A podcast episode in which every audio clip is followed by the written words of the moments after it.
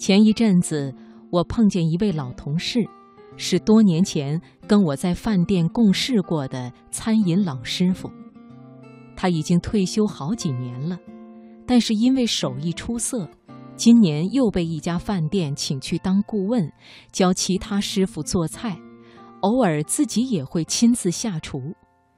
他跟我分享了一个很棒的经验。他说，有一次做好菜端出去，外面的客人品尝几口，马上问服务生：“某某师傅是不是在这里啊？”是否能请他出来叙叙旧？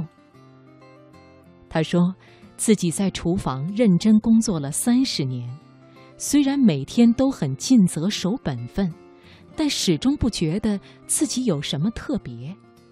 而在这一刻，却突然发现，竟然隔了这么久，还有客人眷恋着他锅铲下的味道，脑海中有一段属于他的记忆。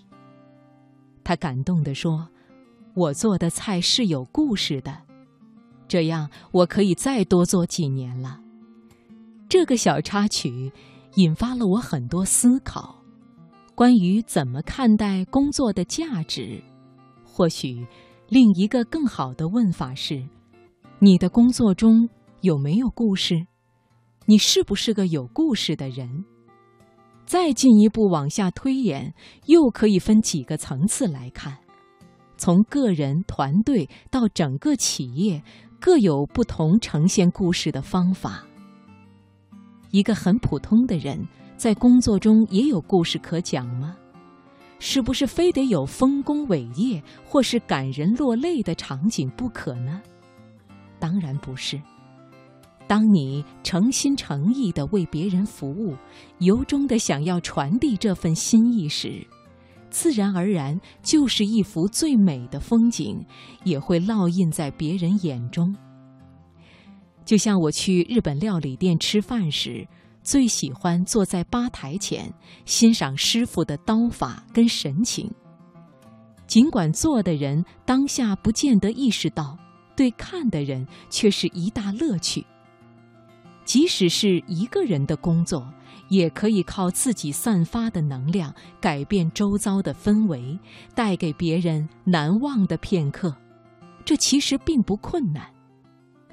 再从个人延伸到团队，那常常就是一段合力完成任务的过程。其实，如果问我职业生涯中最深刻的回忆是什么？从来不是我去领了什么奖项，或是哪一年业绩创了新高，都是那些和工作伙伴们同心协力、一起流泪流汗后共同成就的滋味最令我珍惜。把说故事的精神发挥到极致，当然就是用全体员工跟企业文化来讲。我见过最成功的范例，就是迪士尼乐园。在迪士尼工作的每一份子都很清楚，他们要讲的故事是什么，那就是梦想和欢乐。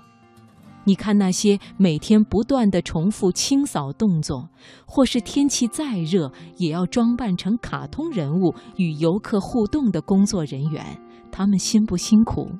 一定是辛苦的。工作枯不枯燥？肯定是枯燥的。可是他们知道，很多人童年最快乐的时光就在迪士尼。就算长大成人，只要有机会，还是要去迪士尼。他们的工作跟企业的使命，就是为无数人创造如此恒久的期待。于是，再平凡、再例行的动作，都有了。不凡的理由。